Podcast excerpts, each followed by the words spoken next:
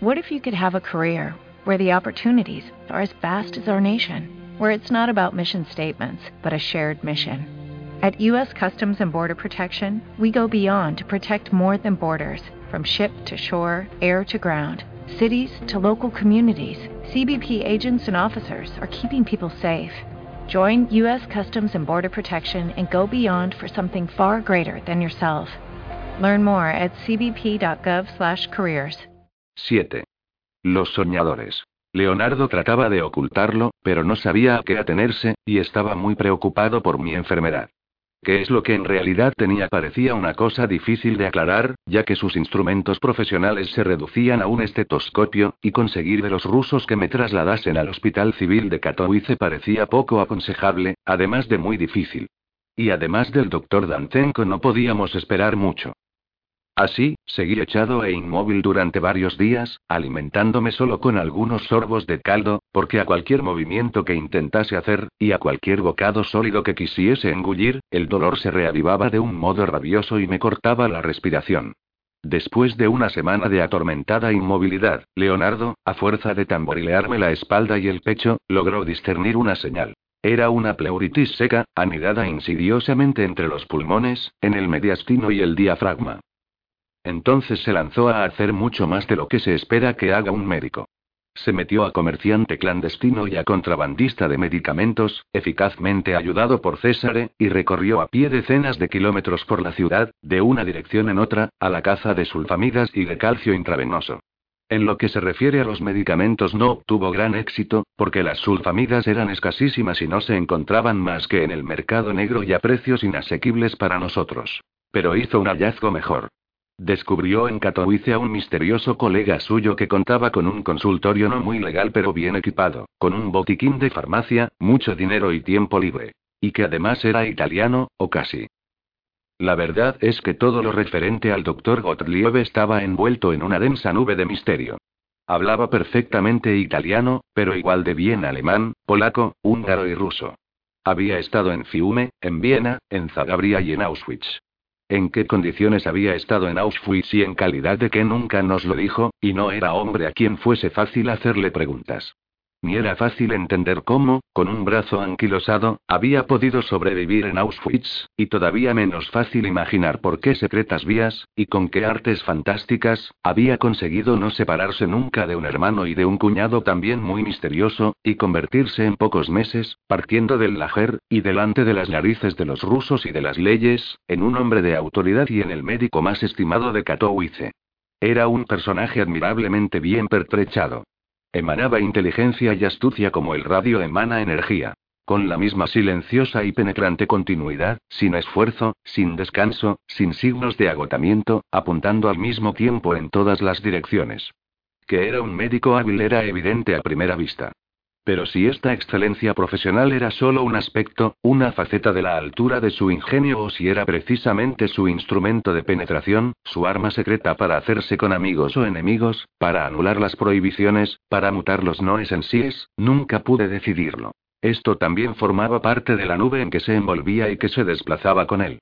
Era una nube casi visible, que impedía descifrar por completo su mirada y sus facciones, y hacía sospechar debajo de cada una de sus acciones, frases, silencios, una táctica y una estrategia, la persecución de finalidades imperceptibles, un continuo y astuto trabajo de exploración, de elaboración, de inserción y de apropiación.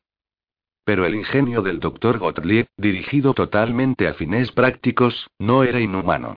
Eran tan sobreabundantes su seguridad, su hábito de vencer, su fe en sí mismo, que le sobraba una buena parte para acudir en ayuda de su prójimo peor dotado. Y especialmente en nuestra ayuda, de los que habíamos escapado, como él, a la trampa mortal del lajer, circunstancia a la que se mostraba extrañamente sensible.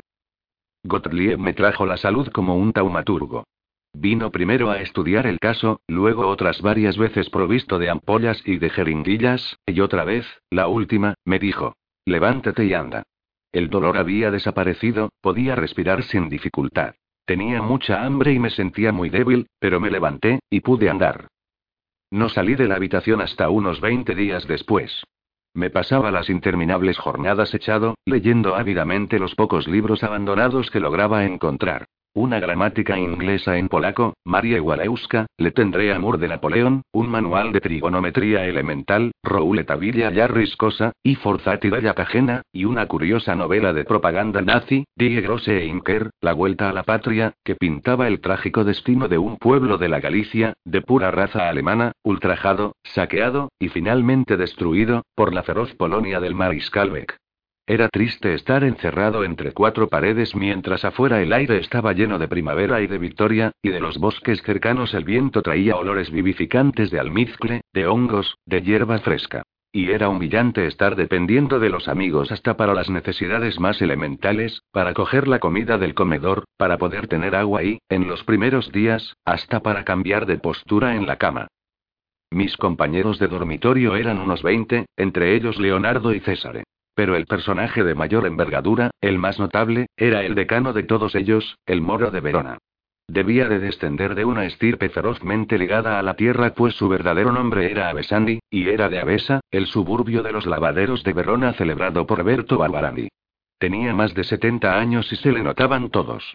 Era un viejo grande y complicado de esqueleto de dinosaurio, alto y bien plantado, todavía fuerte como un caballo aunque la edad y el cansancio le hubiesen gastado la agilidad de las nudosas articulaciones.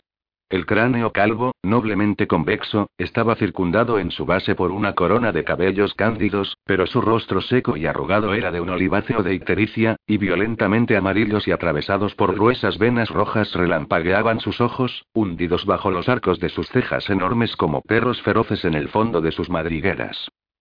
En el pecho del moro, esquelético y sin embargo potente, bullía sin tregua una cólera gigantesca e indefinida.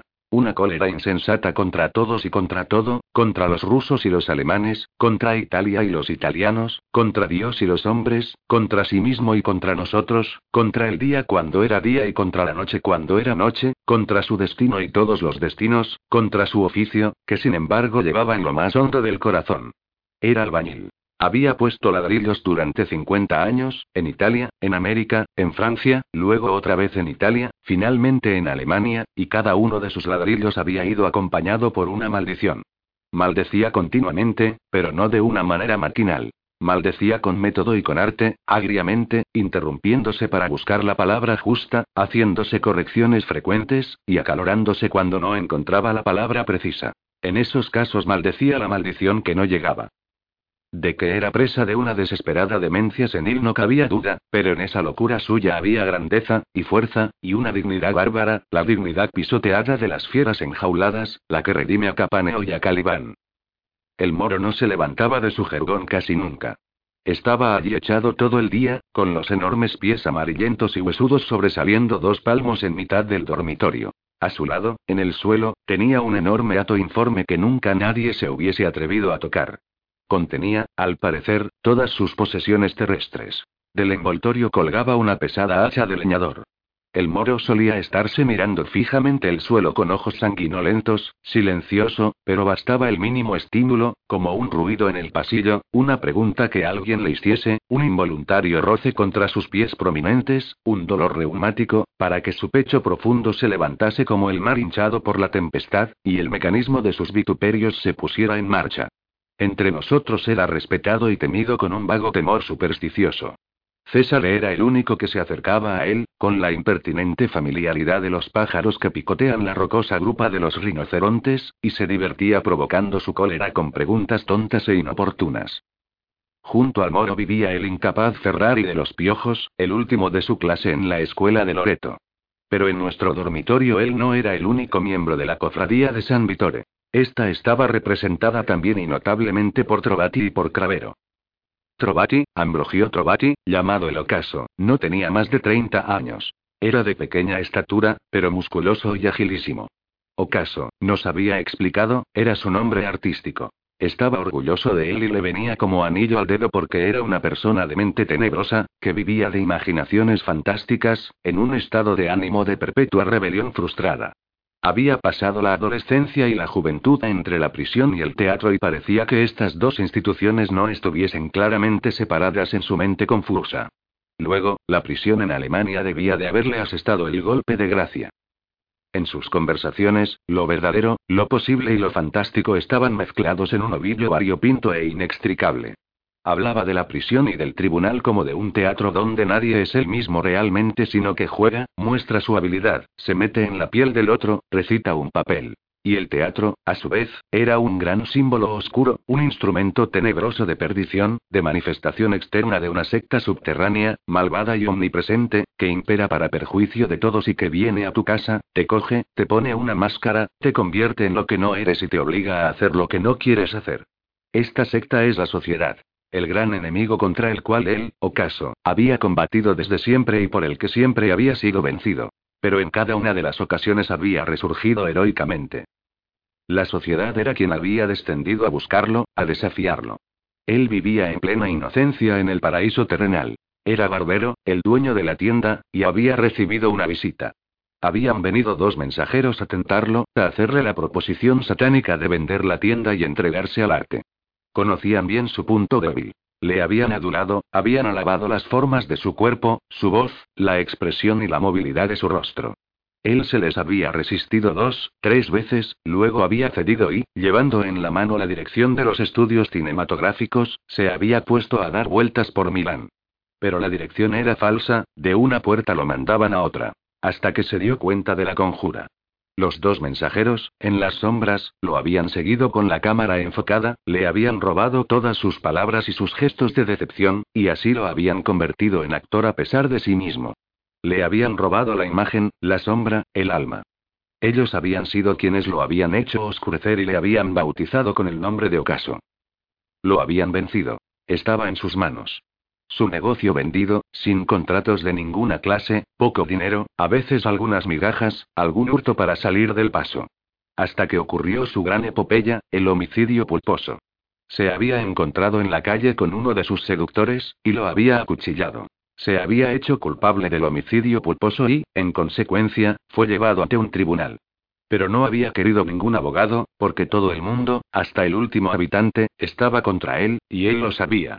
Y, sin embargo, había estado tan elocuente, y había expuesto también sus razones que el tribunal lo había absuelto en medio de una gran ovación, y todos lloraban.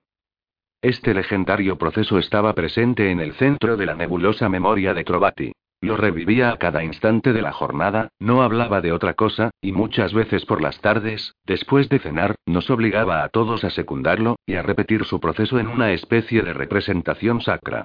A cada uno le asignaba su papel. Tú el presidente, tú el fiscal, vosotros los jurados, tú el secretario, vosotros el público, y a cada uno le asignaba perentoriamente su papel. Pero el acusado, a la vez abogado defensor, era siempre y solamente él y, cuando tras cada réplica, le llegaba la hora a su torrencial arenga, explicaba antes, en un rápido aparte, que el homicidio es pulposo cuando se hunde el cuchillo no en el pecho o la barriga sino aquí, entre el corazón y la axila, en la pulpa. Es menos grave.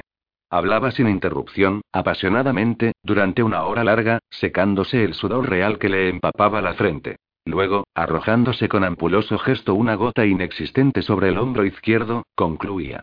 Id, id, víboras, a dejar vuestro veneno.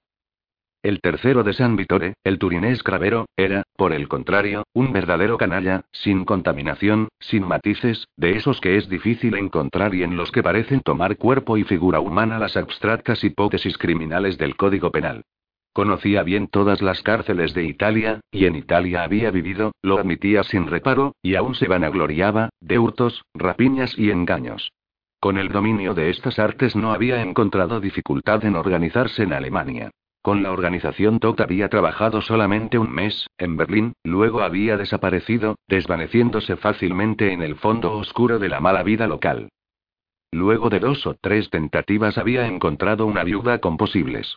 Él la ayudaba con su experiencia, le buscaba clientes, y se ocupaba de la parte financiera en los casos controvertidos, con cuchillada incluida. Ella le daba albergue. En aquella casa, a pesar de las dificultades de la lengua y de ciertas costumbres curiosas de su protegida, se encontraba perfectamente a gusto.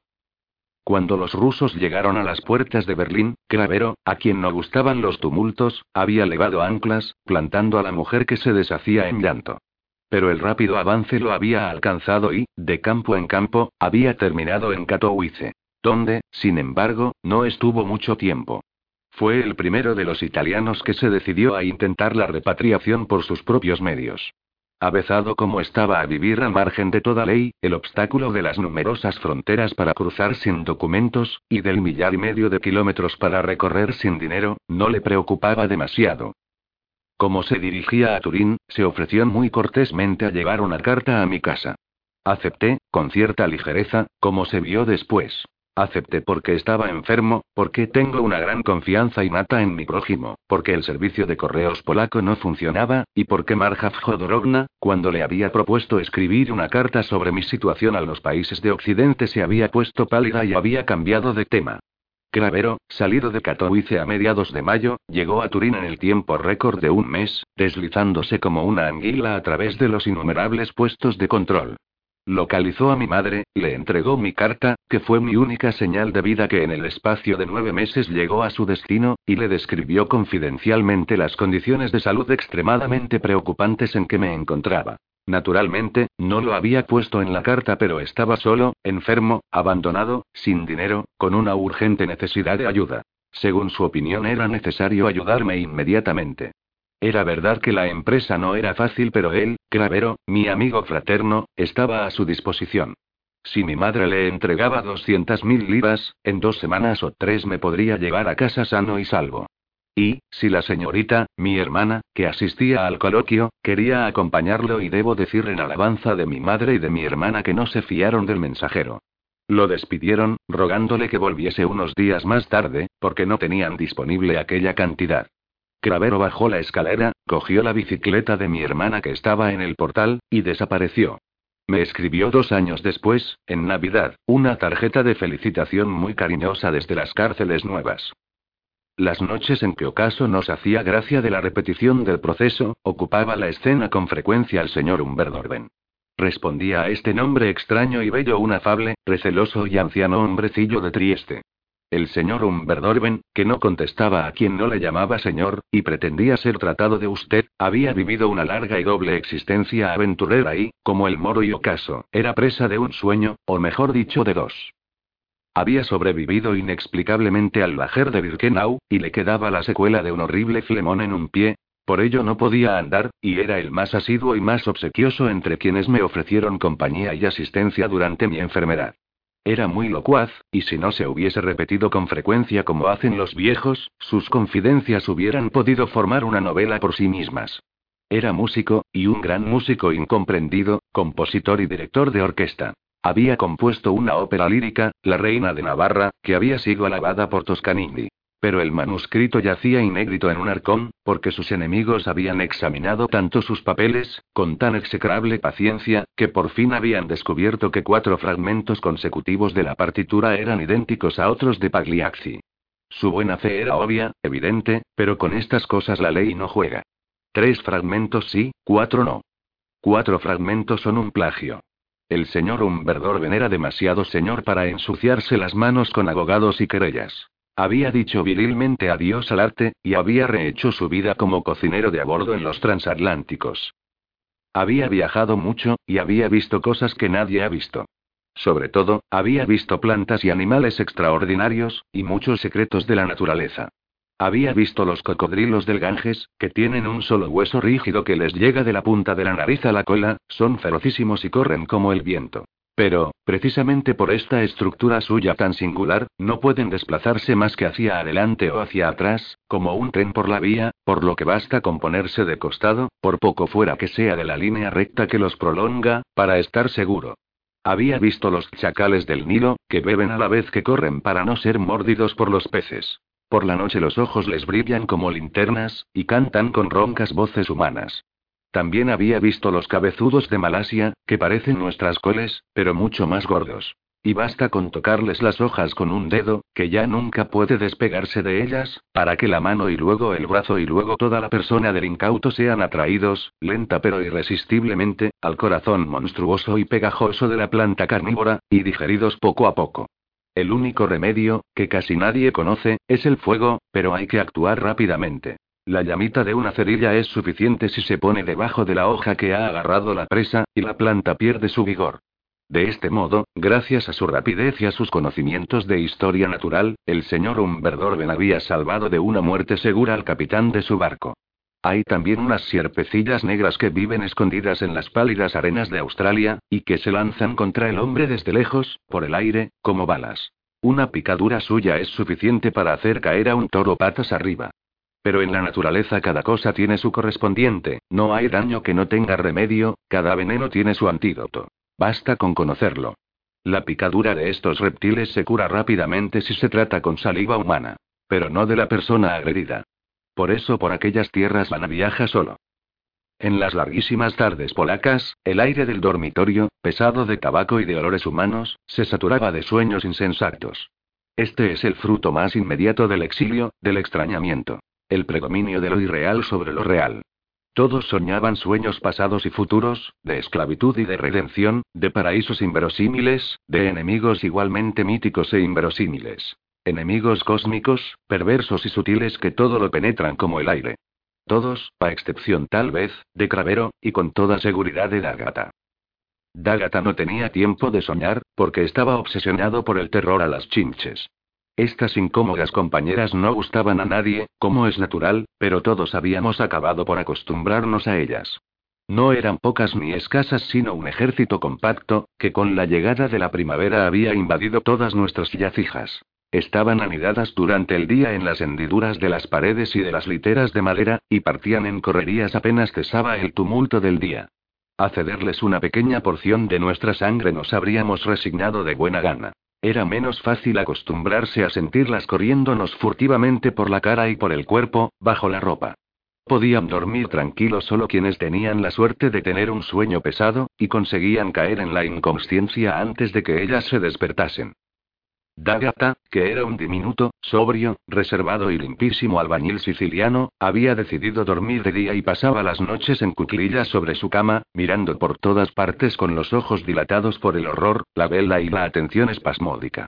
En la mano tenía, bien asido, un aparato rudimentario que se había hecho con un bastoncillo y un trozo de tela metálica y la pared, a su lado, estaba cubierta por una sucia constelación de manchas sanguinolentas. Al principio, estas costumbres suyas fueron ridiculizadas. Por ventura tenía la piel más fina que nosotros. Pero luego la compasión había prevalecido, mezclada con cierta envidia. Porque, de todos nosotros, Dagata era el único que tenía un enemigo concreto, presente, tangible, susceptible de ser combatido, golpeado, aplastado contra la pared. 8. Hacia el sur. Había estado andando durante horas en el maravilloso aire matutino, aspirándolo profundamente, como una medicina, hasta el fondo de mis débiles pulmones. No me sentía muy firme sobre las piernas, pero sentía una necesidad imperiosa de volver a tomar posesión de mi cuerpo, de restablecer el contacto, roto desde hacía ya casi dos años, con los árboles y con la hierba, con la tierra pesada y oscura en la que se sentían temblar las semillas, con el océano de aire que conducía el polen de los abetos, oleada tras oleada, desde los Cárpatos hasta los negros caminos de la ciudad minera. Estaba haciendo lo mismo desde hacía una semana, explorando los alrededores de Katowice. Me corría por las venas la dulce debilidad de la convalecencia. También me corría por las venas, en aquellos días, la fuerte dosis de insulina que me había sido recetada, encontrada, comprada e inyectada por los cuidados concordes de Leonardo y de Gottlieb. Mientras andaba, la insulina cumplía en silencio su oficio prodigioso. Daba vueltas con la sangre en busca de azúcares, y procuraba su diligente combustión y conversión en energía apartándolos de otros destinos menos apropiados. Pero el azúcar que encontraba no era mucho. De repente, aproximadamente a la misma hora, las reservas se agotaban.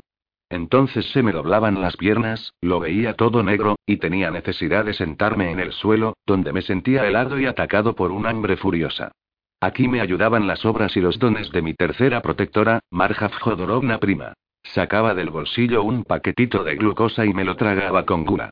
Después de unos pocos minutos, la luz retornaba, el sol volvía a calentar, y podía ponerme de nuevo en camino. Al volver aquella mañana al campo me encontré allí con una escena desacostumbrada. En mitad de la plazoleta estaba el capitán Egorov, rodeado por una apretada multitud de italianos. Tenía en la mano una gran pistola de tambor, que no le servía sino para subrayar con amplios gestos los pasajes más sobresalientes del discurso que estaba pronunciando. De su discurso se entendía muy poco. Esencialmente dos palabras porque las repetía con frecuencia, pero estas dos palabras contenían un mensaje celestial. Ripatria psija y odgesa. La repatriación progresa, por consiguiente. El retorno. El campo entero perdió la cabeza en un momento. El capitán Egorov fue levantado en hombros, con pistola y todo, y llevado precariamente en triunfo. La gente rugía. A casa. A casa. Por los pasillos, otros bajaban sus bagajes haciendo el mayor ruido posible y tirando por las ventanas harapos, papelotes, zapatos rotos y toda clase de desechos. En pocas horas se vació el campo, bajo la olímpica indiferencia de los rusos. Unos se iban a la ciudad a despedirse de la novia, otros a correrse una juerga pura y simple, otros a gastarse los últimos slot en provisiones para el viaje o en otras cosas más fútiles. Con esta última intención bajamos a Katowice también César y yo, llevando en los bolsillos nuestros ahorros y los de cinco o seis de nuestros compañeros. Porque ¿qué es lo que nos íbamos a encontrar en la frontera?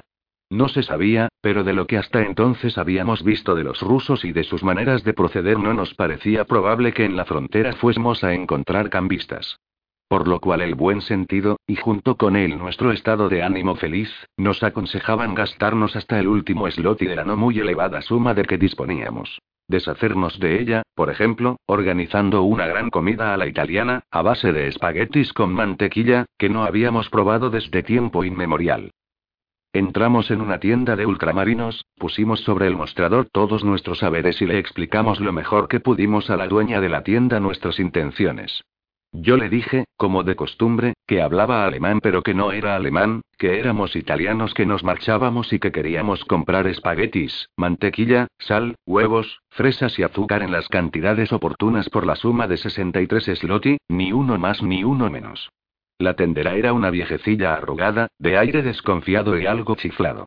Nos miró fijamente detrás de unas gafas de concha, después nos dijo sin rodeos, en perfecto alemán, que no creía que tuviésemos nada de italianos. En primer lugar, hablábamos alemán, aunque bastante mal. Y luego, sobre todo, los italianos tienen el pelo negro y los ojos ardientes, y nosotros ni una cosa ni otra.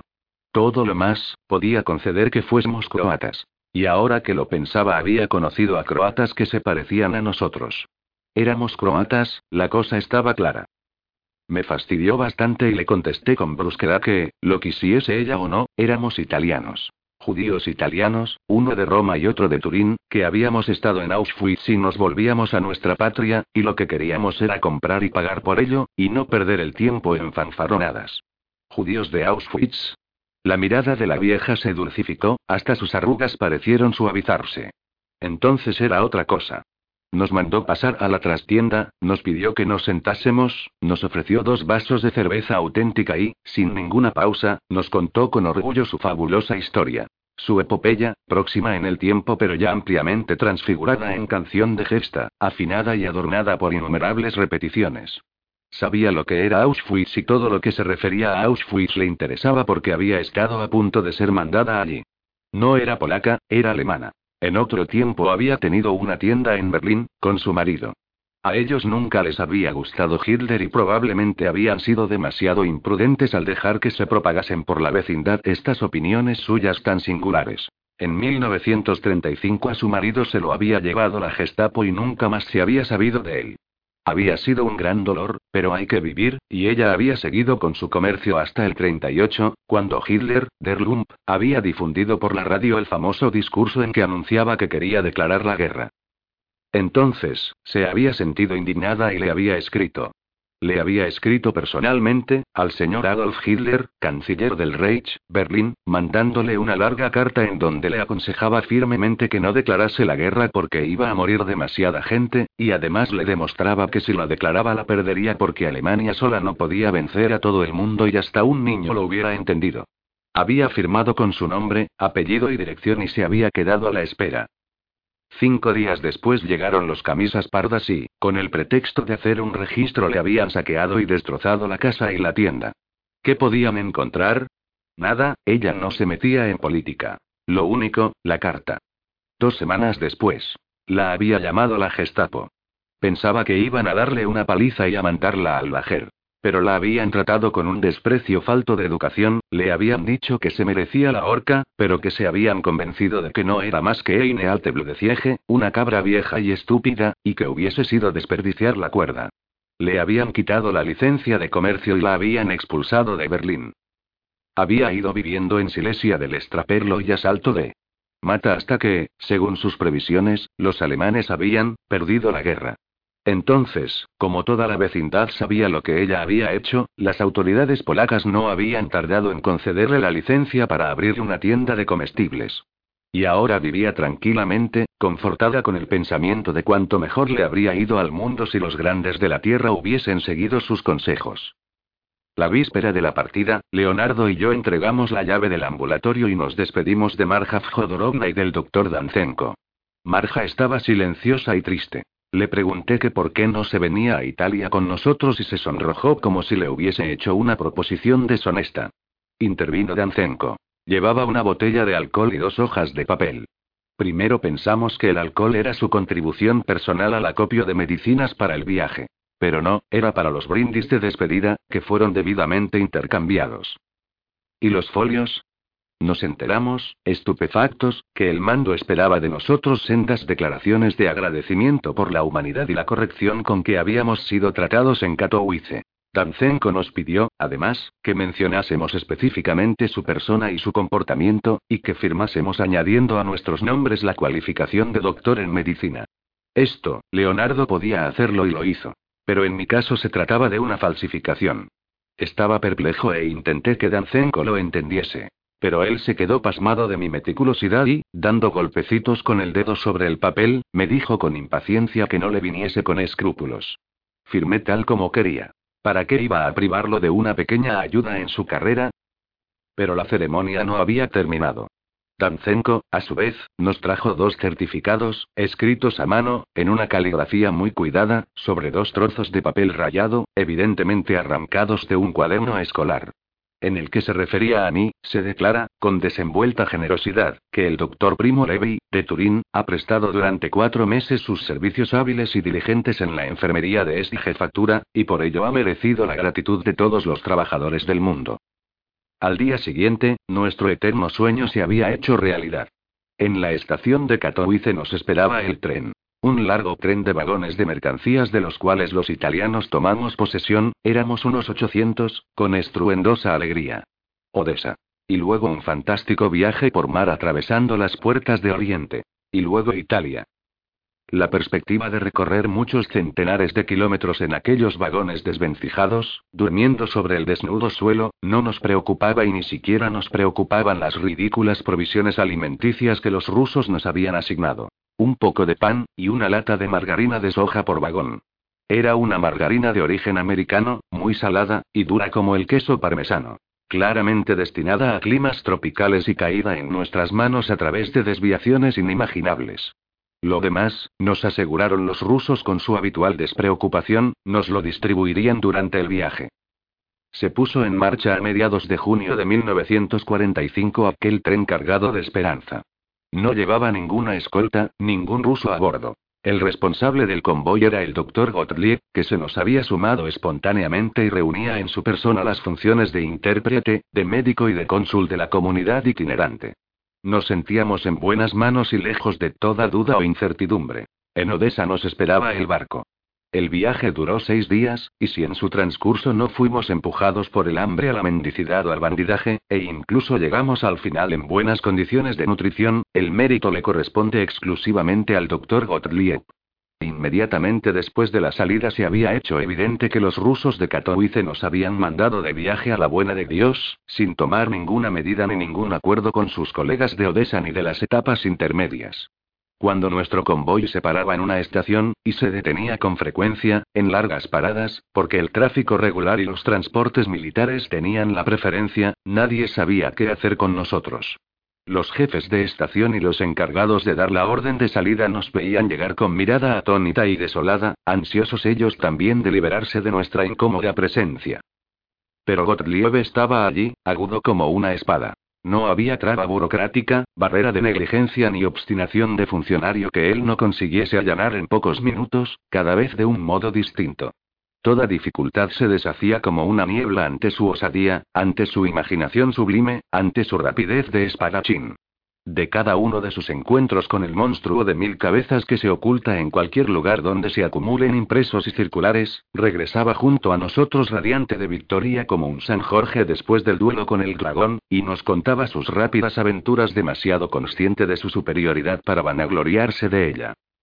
El jefe de estación, por ejemplo, había pedido nuestro permiso de viaje que, evidentemente, no existía. Y él le había dicho que iba a buscarlo, y había entrado en la caseta de telégrafos allí al lado y había fabricado uno en pocos instantes, compuesto en la más verosímil de las jergas del oficio, en una hoja de papel cualquiera que había llenado de timbres, sellos y firmas ilegibles hasta el punto de hacerlo santo y venerable como una emanación del mismísimo poder. Otra vez se había presentado en la oficina de una comandantura y había comunicado respetuosamente que en la estación había 800 italianos que no tenían que comer. El oficinista había contestado en Icebó, que el almacén estaba vacío, que necesitaba una autorización, que lo resolvería para el día siguiente, y había tratado torpemente de ponerlo en la puerta como a un postulante molesto cualquiera.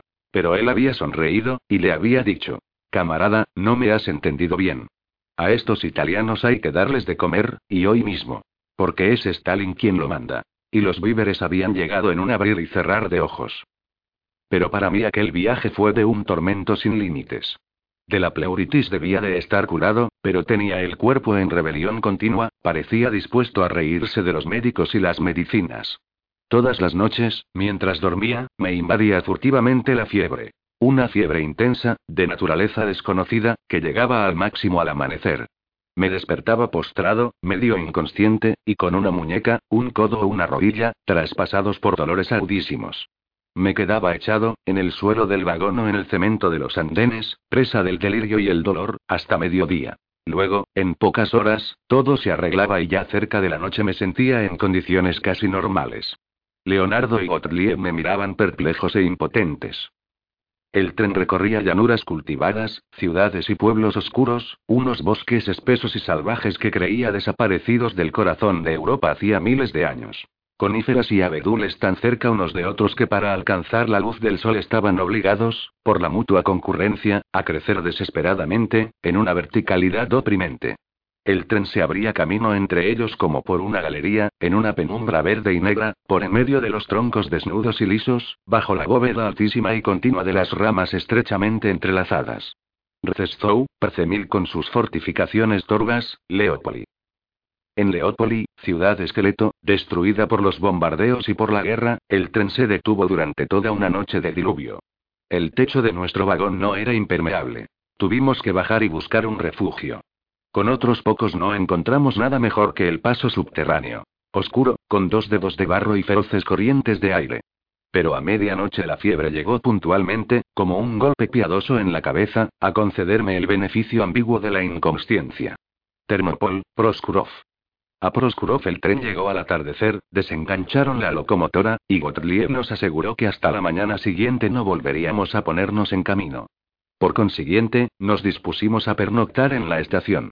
La sala de espera era muy grande. César, Leonardo, Daniele y yo ocupamos una esquina, César se fue al pueblo en calidad de provisor de víveres, y volvió poco después con huevos, lechuga y un paquete de té.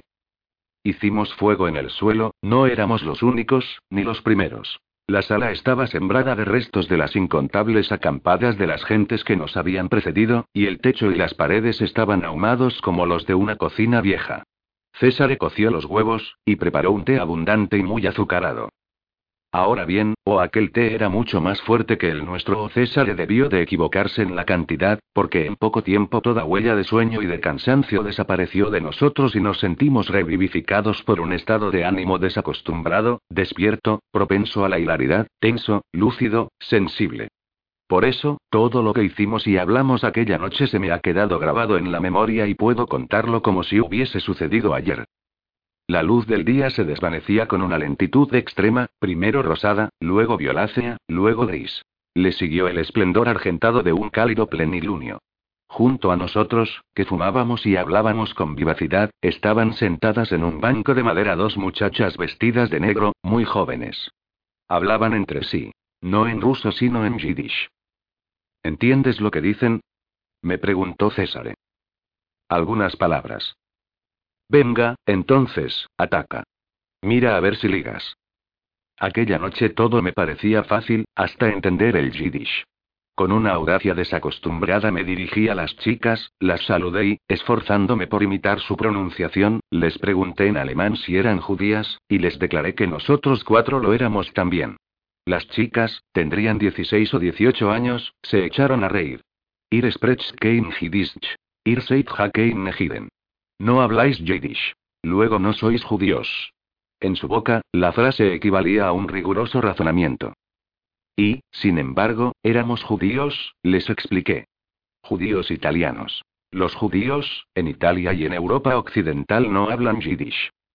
Esta era para ellas una gran novedad, una curiosidad cómica, como si les hubiese dicho que había franceses que no hablan francés. Intenté recitarles el comienzo del Shema, la plegaria fundamental israelita. Su incredulidad se atenuó, pero creció su regocijo. ¿Cómo se podía pronunciar el hebreo de una manera tan ridícula? La mayor se llamaba Soré. Tenía una cara pequeña, astuta y maliciosa, llena de redondeces y de hoyuelos asimétricos. Parecía que aquel diálogo titubeante y fatigosísimo le procuraba una diversión enorme y la excitaba como si le hiciesen cosquillas. Pues entonces, si éramos judíos, también lo eran todos aquellos otros, me dijo, señalando con un gesto circular a los 800 italianos que llenaban la sala. ¿Qué diferencia había entre ellos y nosotros? La misma lengua, las mismas caras, las mismas ropas. No, le expliqué. Aquellos eran cristianos, eran de Génova, de Nápoles, de Sicilia. Seguramente algunos tenían sangre árabe en las venas. Sorre miraba perpleja a su alrededor. Todo esto era una gran confusión. En su tierra las cosas estaban mucho más claras. Un judío es un judío, y un ruso un ruso, no hay dudas ni ambigüedades. Ellas eran refugiadas, me contó. Eran de Minsk, en la Rusia blanca. Cuando estaban llegando los alemanes su familia había pedido ser transferida al interior de la Unión Soviética, para huir a la persecución de los Einsatzkommandos de Eichmann. La petición había sido tomada al pie de la letra. Todos habían sido expedidos a 4.000 kilómetros de su país, a Samarcanda en el Uzbekistán, a las puertas del techo del mundo, junto a montañas de 7.000 metros de altitud. Su hermana y ella eran todavía unas niñas. Luego su madre había muerto, y el padre había sido movilizado para no sé qué servicio de frontera. Ellas dos habían aprendido el uzbeco, y otras muchas cosas necesarias. A vivir la vida un día tras el otro, a viajar por los continentes con un maletín para las dos, a vivir, en resumen, como las aves del cielo, que no hilan y no tejen y no se preocupan del día de mañana. Así eran sobre su silenciosa hermana. Estaban, como nosotros, en el camino del retorno. Habían salido de Samarcanda en marzo, y se habían puesto en camino como una pluma se abandona al viento. Habían recorrido, en autobús o a pie, el Karakum, el desierto de las arenas rojas. Habían llegado en tren a Krasnovodsk en el Caspio, y allí habían esperado hasta que un pesquero las había pasado a Bakú. Desde Bakú habían proseguido, siempre por medios imprevistos porque dinero no tenían. Pero en cambio tenían una ilimitada fe en el porvenir y en el prójimo, y un innato e intacto amor a la vida. Todos alrededor dormían. César asistía impaciente a la conversación, preguntándome de vez en cuando si los preliminares habían terminado y se podía ir al grano.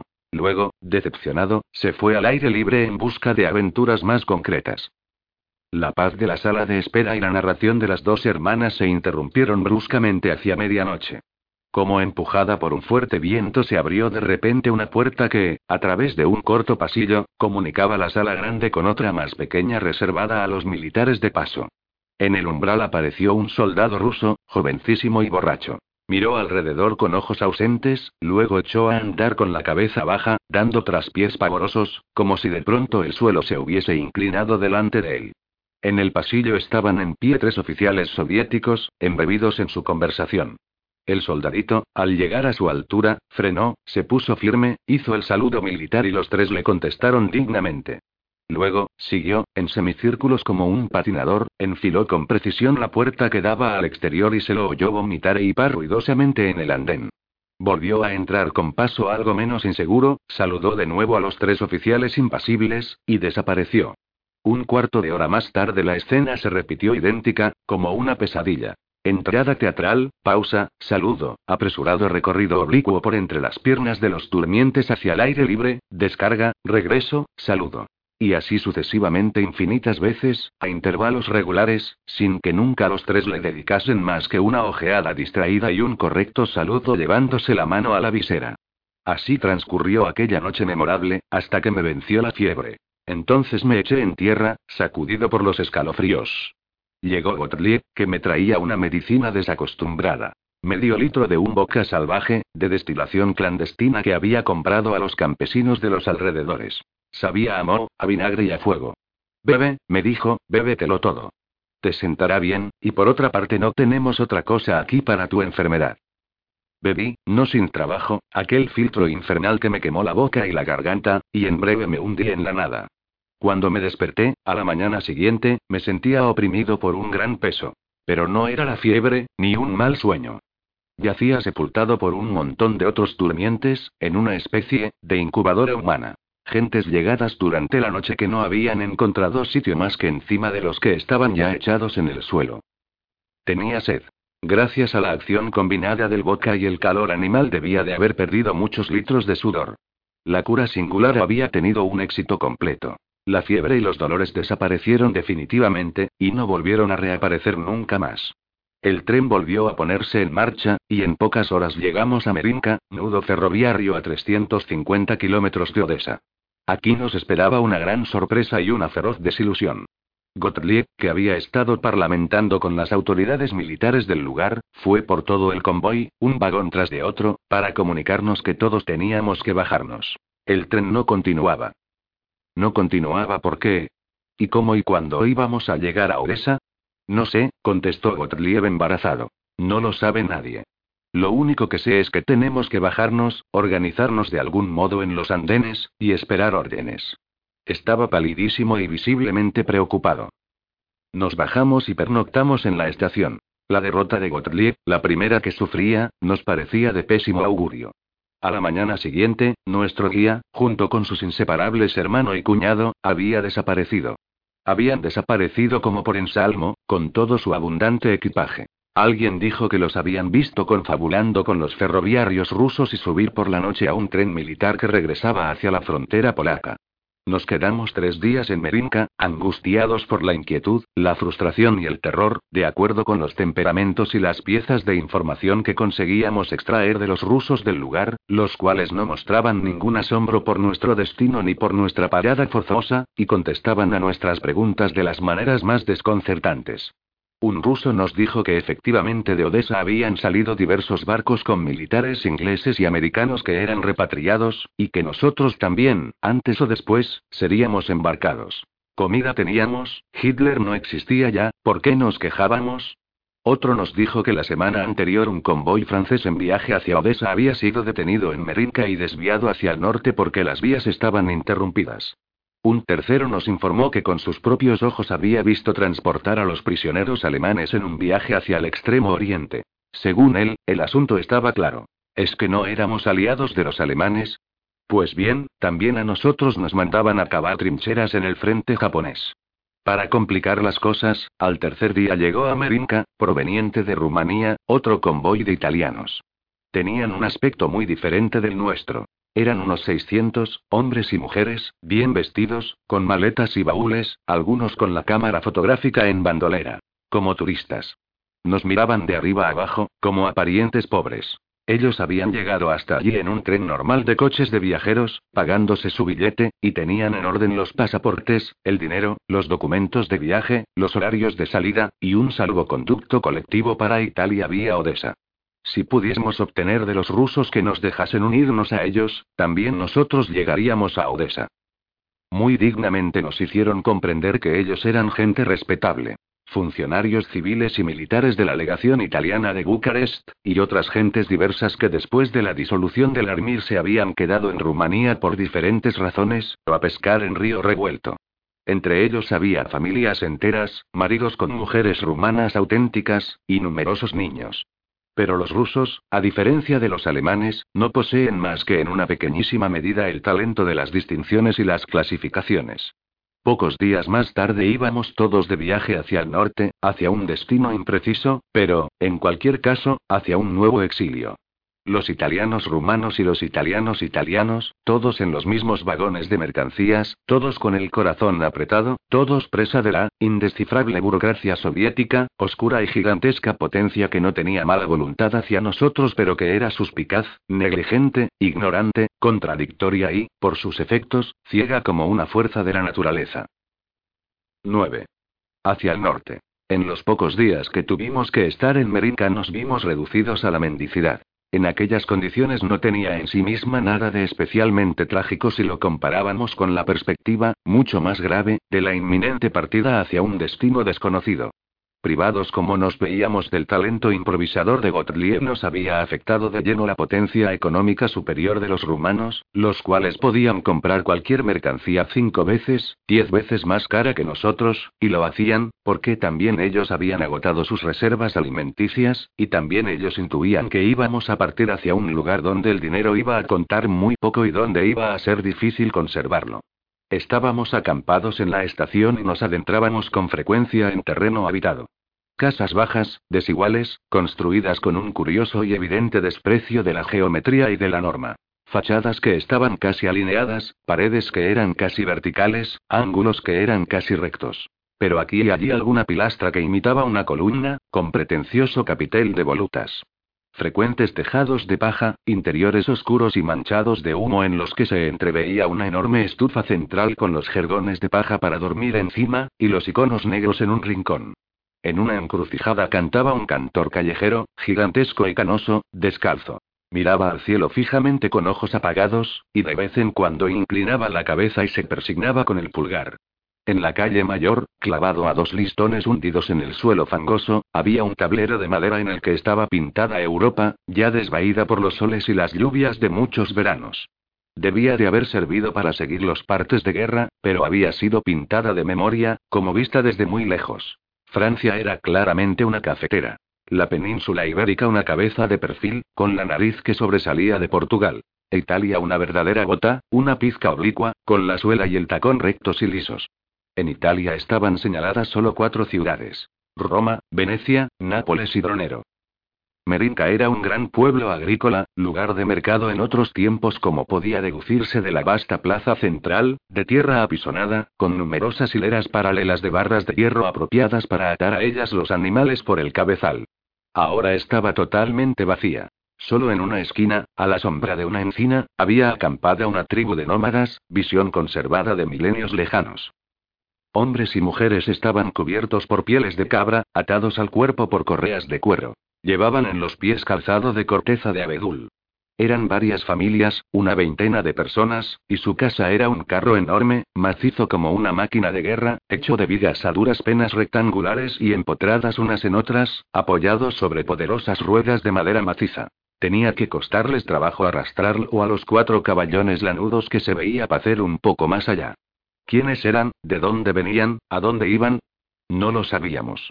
Pero en aquellos días los sentíamos especialmente cercanos a nosotros, como nosotros arrastrados por el viento, como nosotros dependientes de la mutabilidad de una voluntad lejana y desconocida, que tenía por símbolo las ruedas que nos transportaban, a nosotros y a ellos, en la estúpida perfección de un círculo sin principio y sin final.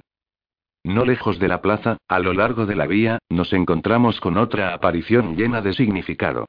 Un depósito de troncos, pesados y ásperos como lo es todo en aquel país, donde no existe lo sutil y lo refinado. Entre los troncos, tendidos boca arriba al sol, achicharrados por el sol, había una docena de prisioneros alemanes, abandonados.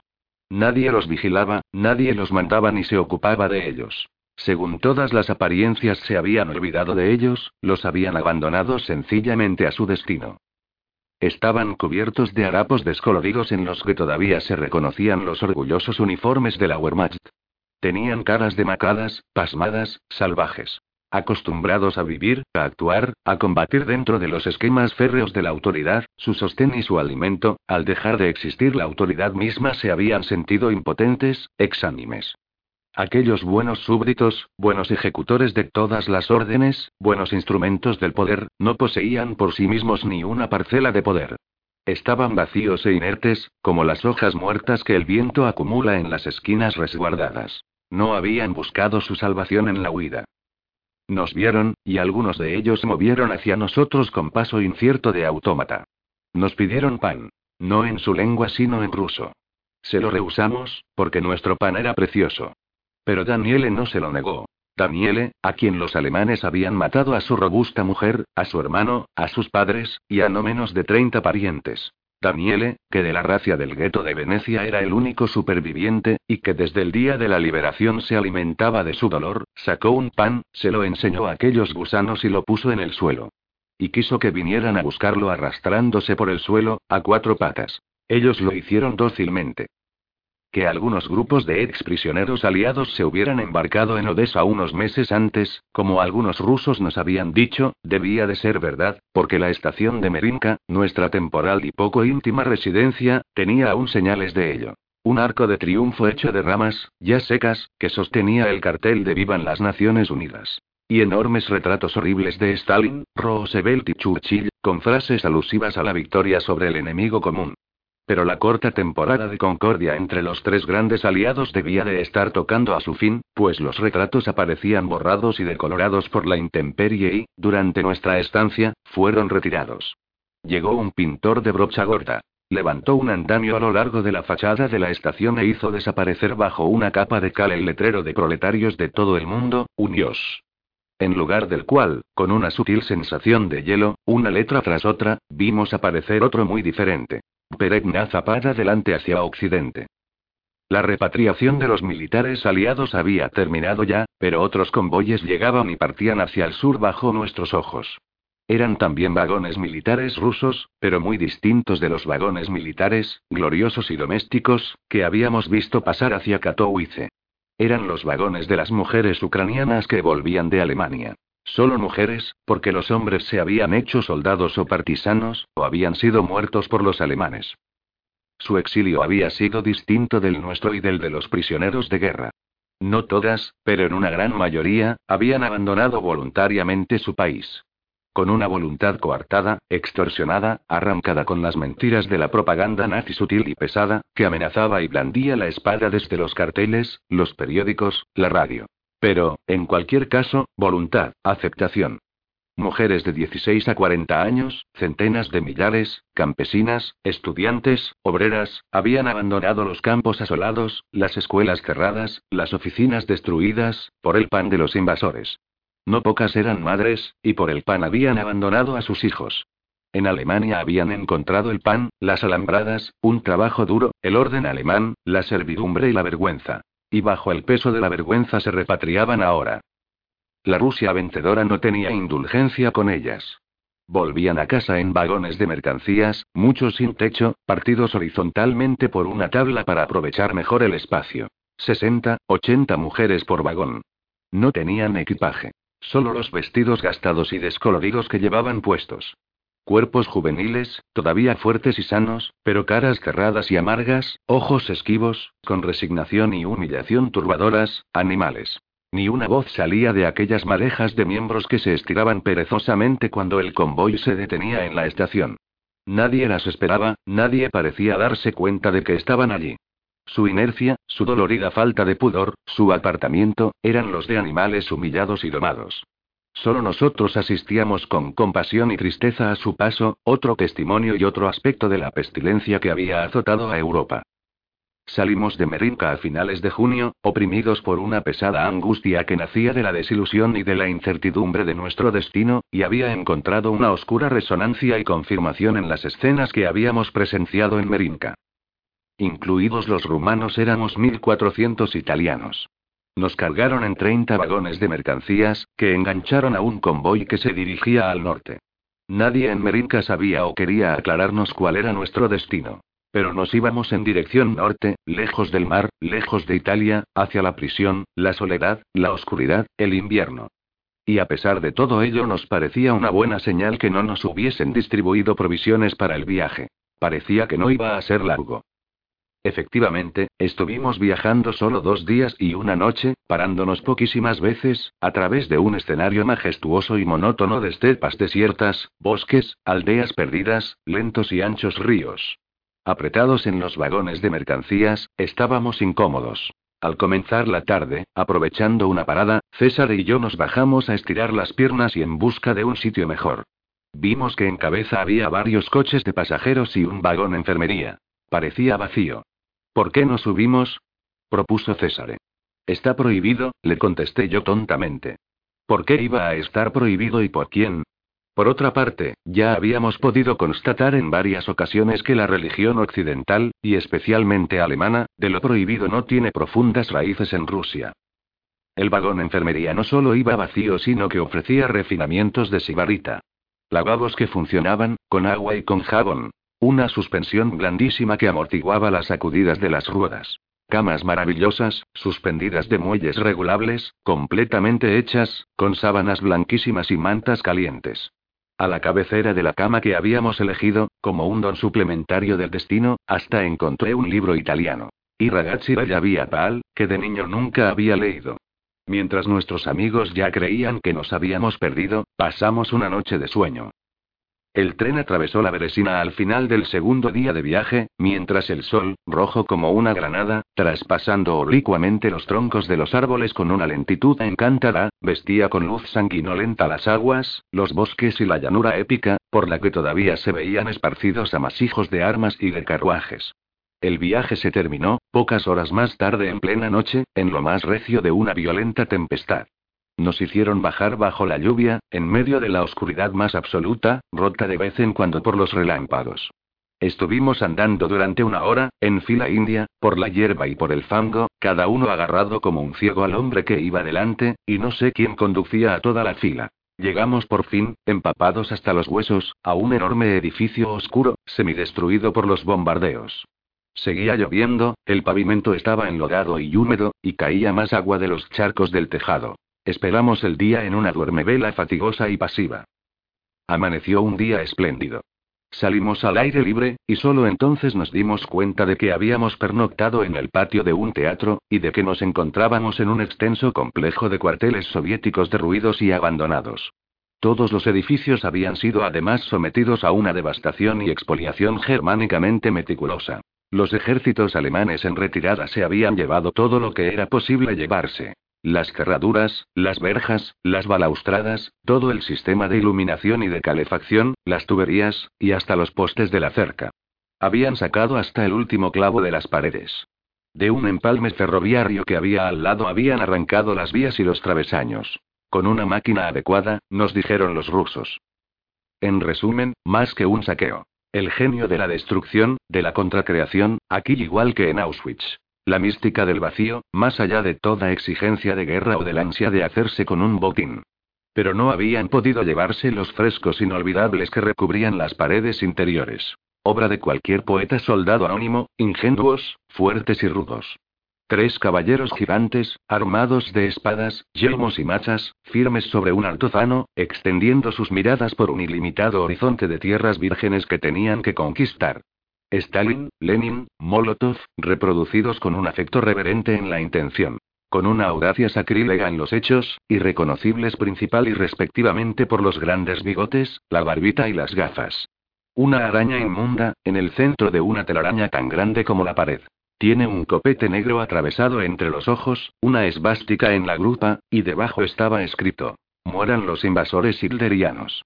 Un soldado soviético encadenado, alto y rubio, que levanta una mano esposada para juzgar a sus jueces. Y estos, a centenares, todos contra uno, sentados en los escaños de un tribunal anfiteatro, son asquerosos hombres insectos, de caras amarillas y grises, retorcidos, descompuestos, macabros como calaveras, que se ocultan uno contra otro como lémures que huyen de la luz, empujados a la nada por el gesto profético del héroe prisionero.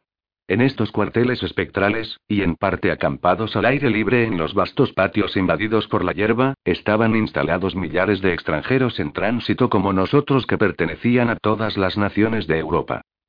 El calor bienhechor del sol empezaba a penetrar la tierra húmeda, y de todo lo que había a nuestro alrededor brotaba vapor.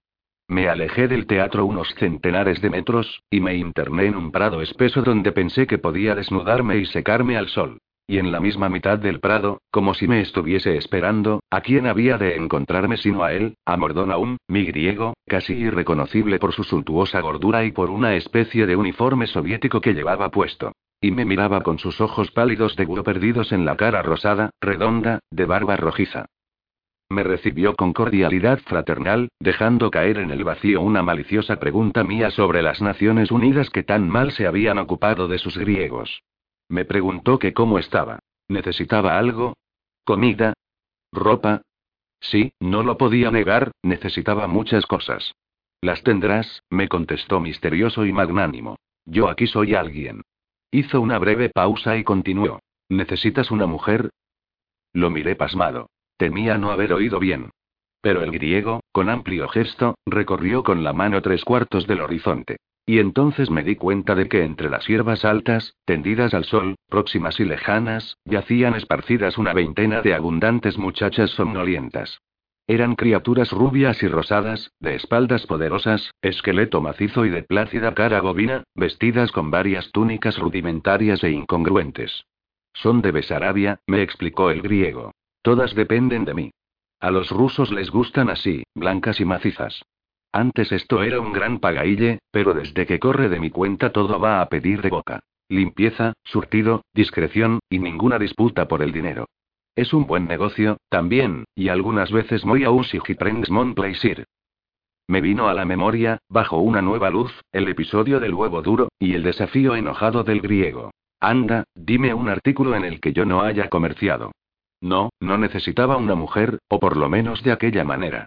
Nos separamos tras un cordial coloquio. Y, desde entonces, una vez calmado el torbellino que había agitado a esta vieja Europa arrastrándola a una contradanza salvaje de separaciones y encuentros, no he vuelto a ver a mi maestro griego, ni he oído hablar más de él. Oh, oh, ¿Necesitas ayuda? En O'Reilly Auto Parts te ayudamos. ¿Necesitas algún consejo? Te aconsejamos. Nuestros profesionales en autopartes están siempre disponibles para ayudarte a encontrar lo que necesites. Excelente servicio al cliente es solo una de las ventajas que ofrece O'Reilly Auto Parts. Los profesionales en autopartes. Oh, oh, oh,